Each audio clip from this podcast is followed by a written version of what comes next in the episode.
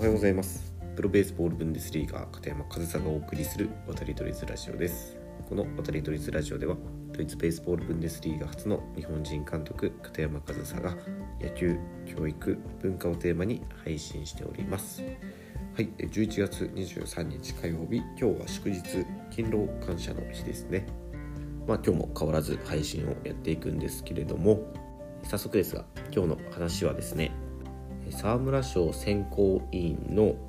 今のピッチャーのレベルが低すぎるという発言についてちょっと話していこうかなというふうに思います。えー、まずは昨日ですね、えっと、今年の沢村賞が発表されて、えっと、オリックスの山本由伸投手が、え初受賞することに決まりました。で、これはもう本当に全会一致で、え決まったというふうなニュースが上がっていました。で、それは本当にあの山本由伸投手は今年は本当に素晴らしい活躍でですね。僕もあの正直今日本一のピッチャー誰だと言われたら個人僕個人的にも山本由伸投手を挙げるなっていうふうに感じるくらい本当に今年はずば抜けた成績とパフォーマンスだったんじゃないかなって思うのですがこの山本由伸投手が選ばれたことに対して、えっと、選考委員のですねその村田兆治さんだったり山田久志さんが発言しているんですけど山本由伸投手以外にもう候補がいなかったと。もう少し投手のレベルを全体的に上げて沢村賞候補が3人4人出てきて選考委員を悩ませるような困らせるようなピッチャーが増えてきてほしいというようなね発言をされていたんですよね。でまあこれにはま賛否いろんな意見があってですね僕もその最初タイトルを読んだだけでは、えー、レベルが低すぎるともう少しレベルを全体的に上げてっていうワードがあったのでそれはちょっと違うんじゃないかなって思ったんですけど、まあ、読むとねその山本投手以外今年はその候補になる人がいなかったっていうのを見て、まあ、そういう意見もね、まあ、苦言というか、まあ、もっと頑張ってほしいっていう知った激励みたいなものかなっていうふうには思ったんですよね。でも同時にこういう意見やコメントもいっぱいあったんですけどもう時代が変わったからというような意見もあって、まあ、確かにねあの昔はね本当に先発完投っていうのが一般的でそれがまあ当たり前というかそういう野球が普通だったのに対して今はもうほんと分業制というか完投することの方が圧倒的に少ないですよね。でそこで見なきゃいけないのがその沢村賞の一応基準となっているものなんですけどそもそも沢村賞がその先発の投手への賞というものであってでその基準というのがその昔はさっきも言いましたけどあの先発投手が完投するという価値観のもと生まれた賞なので基準がですね、えー、7つ一応選考基準があって、えー、まず1つは、えー、登板試合数が25試合以上。で、えー、完投試合数が10試合以上、え、勝利数が15勝以上。勝率6割以上、え、投手投球回数が200イニング以上、え、奪三振が150個以上。防御率が2.5以下。っていう、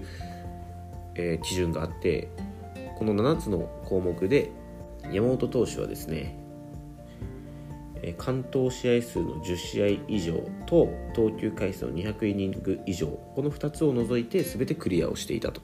で逆に言えばその今年ね沢村賞を取った山本由伸投手でさえその2つはね達成していなかったんですよ。で今本当に年間10試合完投する選手っていうのほとんどいないんじゃないかなっていうふうに思うんですけどでもその野球がダメかって言われたらそんなことないじゃないですか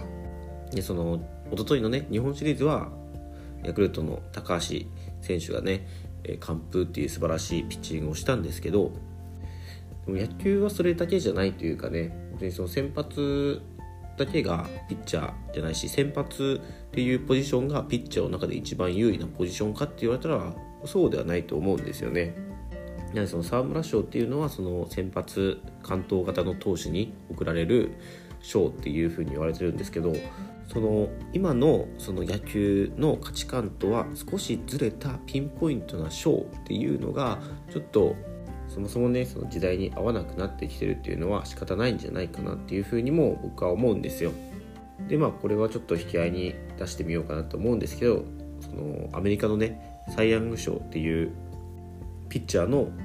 名誉ある賞 MVP と並ぶピッチャーのまあピッチャーの MVP みたいな感じですかね、まあ、MVP でピッチャーも選ばれることもあるんですけどメジャーリーグは。なんですがこのサイ・ヤング賞についてはですねサイ・ヤング賞は沢村賞と違って先発じゃなくても受賞するケースってあるんですよね。まあ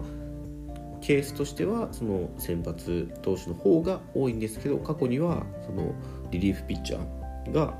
受賞したケースもありますしあとサイ・ヤング賞についてはあの明確な選考基準っていうのはないみたいですね。でそのないっていうのは適当に選んでるかというと決してそうではなくてその毎年毎年、えー、時代が進むにつれていろんなデータっていうのは出るじゃないですかそういったいろんなデータを加味して選んでいるみたいなんですよねだからそのリリーフピッチャーも受賞するケースもあるし必ずしも勝利数が多いピッチャーが受賞するっていうわけでもないんですよ。でも僕はこのサイ・ヤング賞の方がその賞としての価値があると言ったらまたそれは誤解を生みそうですけどなんかそのね時代に合わせていろんなデータが出るのであればそのデータも加味して選考するっていうのは僕はそっちの方がいいんじゃないかなっていうふうに思います。そのサームラッシュそのものがダメなわけではないんですけどそもそもね勝利数っていうのはピッチャー1人のパフォーマンスでどうにかなるものではないですしチーム事情によって完投できるかできないかみたいなことも変わってきますしそれはもう指揮官の方針によっても変わってきますしって考えたらその昔はねもうみんな先発は完投するっていうのが当たり前の価値観というかそれが当たり前だったのに対して今ではそのもうそもそも先発完投させる気がない監督がいたらもうそのチームの先発投手は沢村賞の対象にはなりえないじゃないですか。ででどれだけいいピッチングをしても勝ち数が勝ちがつかないピッチャーもいますしだからその山本投手以外に候補がいなかったっていうのはもちろんそうだと思います特に今年に関してはただその候補になり得るその候補としてその舞台に立つまでの段階で